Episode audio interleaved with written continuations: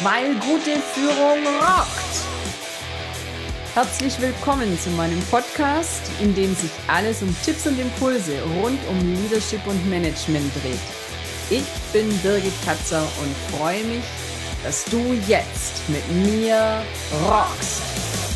Ganz herzlich willkommen zur ersten Episode meines Podcasts, weil gute Führung rockt. Und heute möchte ich mich als deine Gastgeberin erst einmal vorstellen. Mein Name ist Birgit Katzer und ich bin tätig als Leadership Excellence Muse, als Führungskräftecoach also und als Interim CFO, vor allem bei Unternehmen im Bereich der Sanierung und Restrukturierung. Und wenn man sich meinen Werdegang so anschaut, dann könnte man von außen sagen, na ja, ganz klar, straight on, das war doch so zu erwarten. Warum das doch nicht so zu erwarten war, das möchte ich dir in den nächsten Minuten erzählen.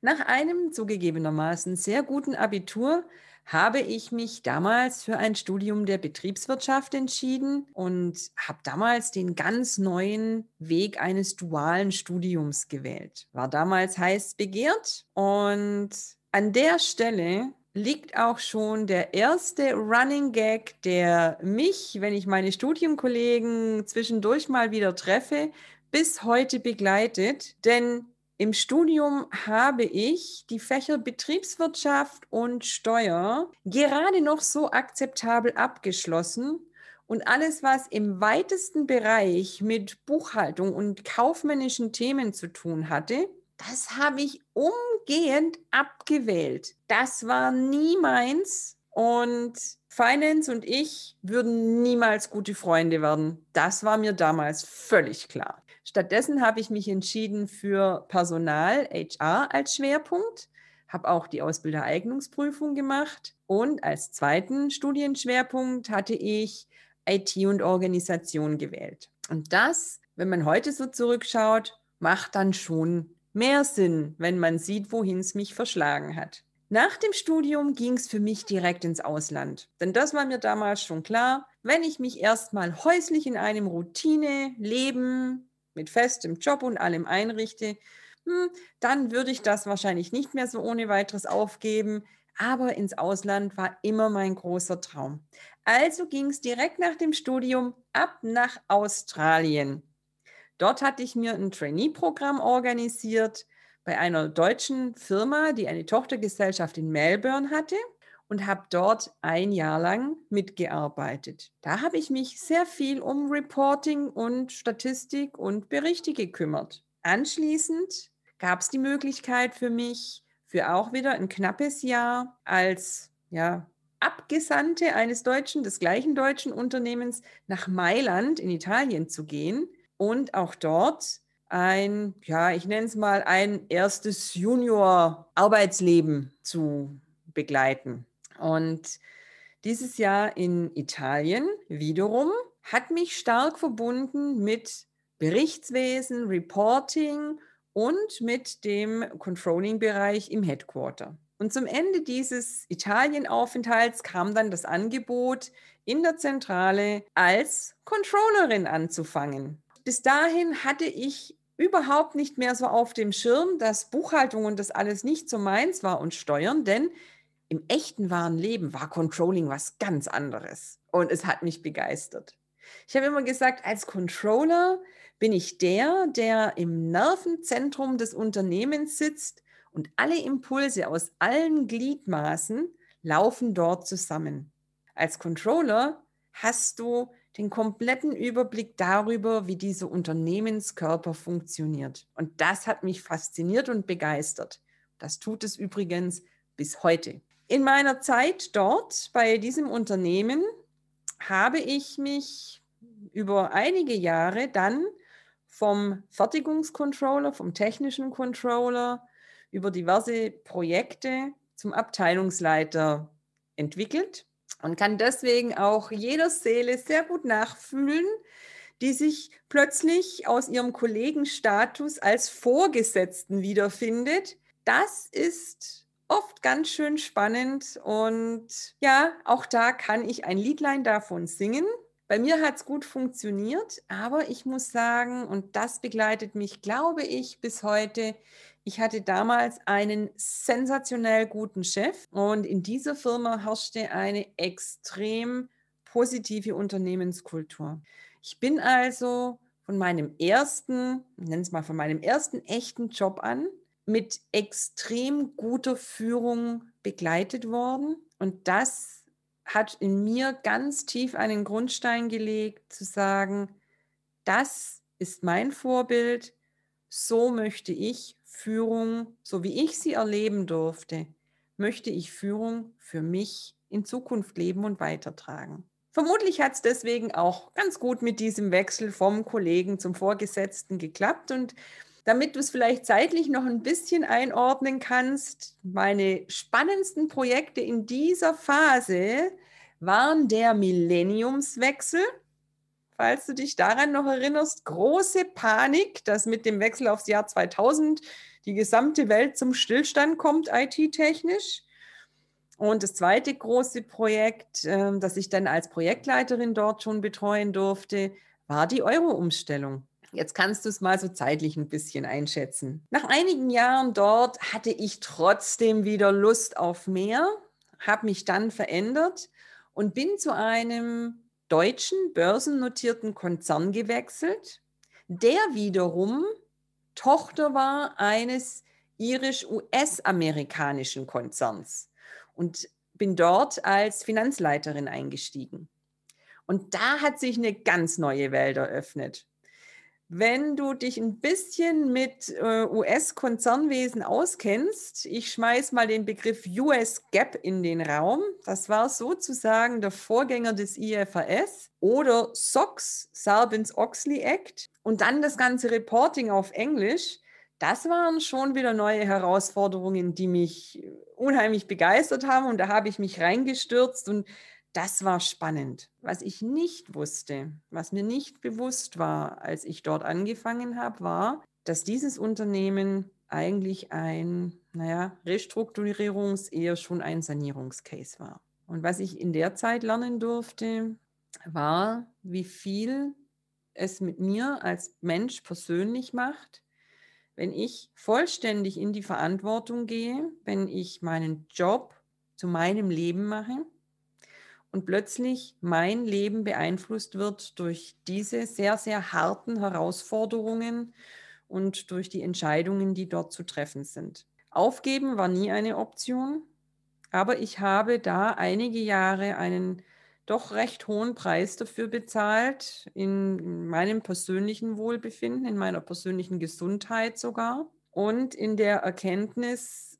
dass es einfach irgendwann notwendig wird, sich persönlich, seine Persönlichkeit und seine Aufgabe doch differenziert zu betrachten. Das war für mich eine sehr harte, sehr lehrreiche Erfahrung, aber sie hat mir auch wiederum gezeigt, was ich bewegen konnte, weil ich es geschafft habe, nach einiger Zeit für mich selbst wieder einen ja, Coping-Mechanism zu finden, meine eigene Resilienz zu stärken an der Stelle und damit mich selbst wieder in Form zu bringen und meine Mitarbeiter mitzunehmen.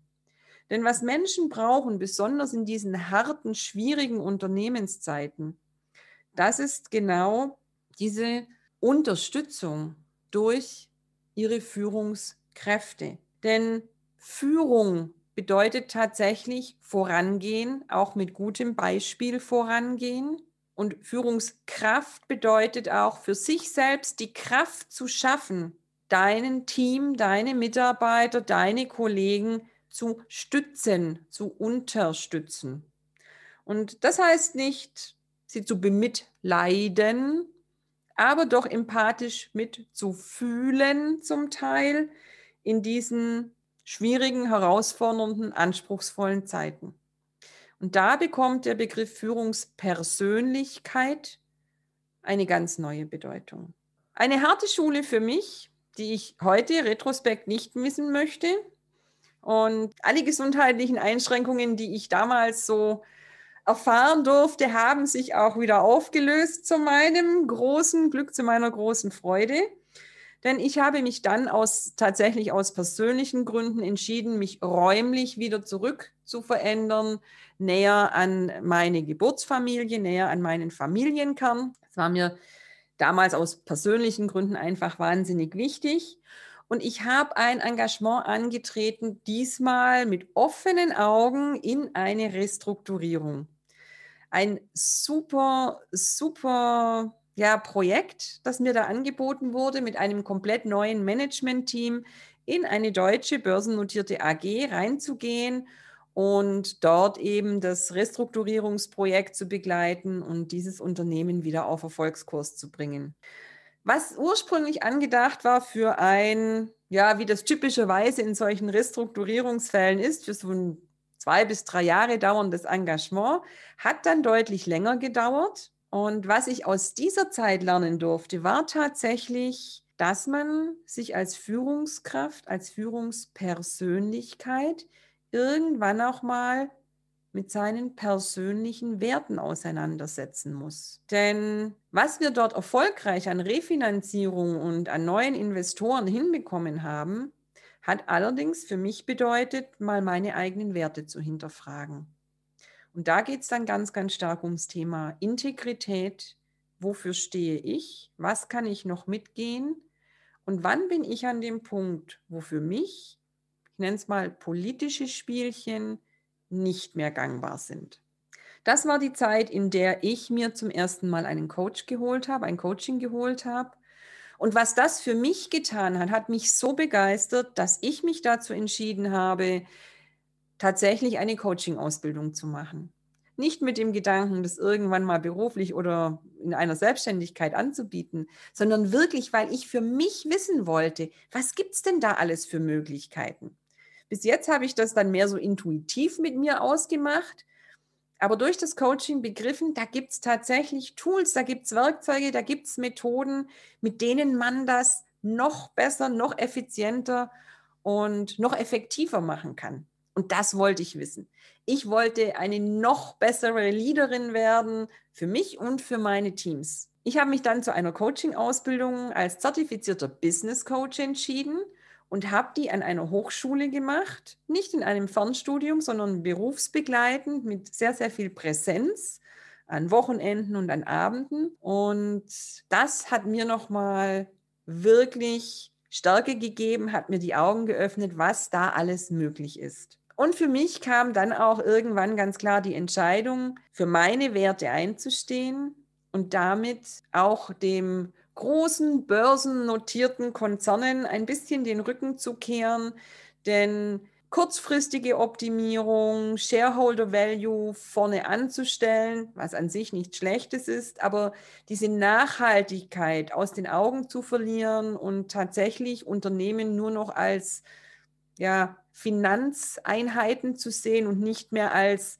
Menschenorganisationen, das missfiel mir dann zu sehr. Und ich habe mich umorientiert und gewechselt zu einem inhabergeführten Unternehmen. Auch ein großer international aufgestellter Konzern. Und das war genau das, was ich wollte und auch noch in meiner Traumgegend. Es war eine fantastische Zeit dort. Ich hatte auch dort das Glück, nochmal ganz wundervolle, inspirierte Lieder kennenzulernen, die ich dann jetzt noch viel mehr schätzen konnte. Und es war fantastisch. Und als es bei mir dann so auf die 50 zuging, habe ich mich gefragt, was machst du denn jetzt die nächsten 17 Jahre bis zur Rente? Da weiter oder darf noch mal was Neues kommen? Und dann fiel die Entscheidung tatsächlich zu sagen, nein, jetzt darf noch mal was ganz Neues kommen. Jetzt möchte ich das, was ich über die vielen Jahre mir angeeignet habe, noch mehr Menschen weitergeben. Nämlich diese Liebe, diese Leidenschaft für gute Führung. Und so ist Be the Key entstanden. Mein Unternehmen. Denn ich bin felsenfest der Überzeugung, dass jeder selbst der Schlüssel zu seinem Erfolg ist. Und dabei darf man sich ruhig ein bisschen unterstützen lassen. Zum Glück gilt das sogar gleichermaßen, sowohl für meine Führungskräfte-Coachings als auch für meinen Einsatz als Interim-CFO. Denn es steckt in jedem Unternehmen mit ein bisschen Unterstützung und Neustrukturierung und Orientierung die Kurve für sich zu bekommen, seinen Unternehmenskern wieder zu finden und das Ganze wieder mit einem guten Konzept auf Erfolg zu drehen. Und das gilt auch für meine Führungskräfte, mit denen ich arbeiten darf, denen ich helfen darf, besonders in schwierigen Situationen gelassen und souverän zu führen. Und, und das liebe ich am allermeisten, wieder mit Spaß zu führen. Denn mal ganz ehrlich, wie sollen wir denn unsere Teams begeistern, unsere Unternehmen, auch unsere Kunden, wenn wir selbst nicht mit Freude und Elan unserer Aufgabe nachgehen? Tja, wie wollen wir denn unsere Teams, unsere Mitarbeiter, unsere Kunden begeistern? Deswegen bin ich ein starker Verfechter dass Führung nicht nur Spaß machen darf, dass sie eigentlich sogar Spaß machen muss. Und das darf ich heute in all meinen Facetten und in all meinen Rollen und Funktionen leben und weitergeben. Und das liebe ich. Jetzt hast du mich kennengelernt als deine Gastgeberin und genau das sind die Themen, um die es in diesem Podcast geht. Meine Erfahrungen, mein Wissen, das ich heute auch meinen Kunden weitergebe, das alles für dich in Tipps und Inspirationen in diesen Podcast-Folgen zu verpacken. Und in der nächsten Folge erzähle ich dir, warum der Titel für diesen Podcast Weil gute Führung rockt heißt. Ich freue mich schon auf dich. Schön, dass du dabei warst. Alle Infos und mehr findest du auch in den Show Notes oder in der Podcast-Beschreibung. Ich freue mich drauf, dich auch in der nächsten Folge wieder zu inspirieren, weil gute Führung rockt.